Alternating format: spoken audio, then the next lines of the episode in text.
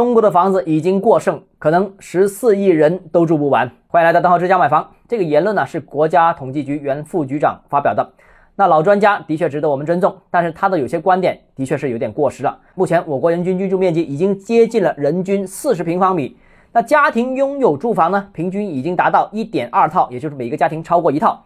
所以从总量上看，几乎是人人都有房子住，家家都有房子。但实际情况是我们看看国家统计局的数据就会明白，中国的房子超过三分之一都是在两千年之前建设的，也就是说，中国三分之以上的房子房龄已经超过二十四年。那这些老房子呢，普遍房龄在三十到四十年左右，四五十年的房龄都有。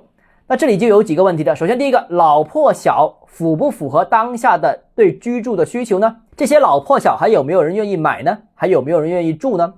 第二，几十年前的这批老房子质量让人放心吗？三十年前的建筑质量现在还能扛多久？这也是一个疑问。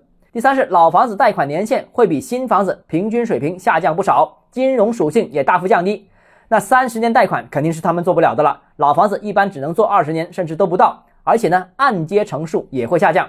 中国既然有三分之一的房子都是老破小，都处于淘汰边缘的，那你说总量是不是已经充足了，不需要盖新房子，大家也不需要换房子了呢？答案明显是否定的。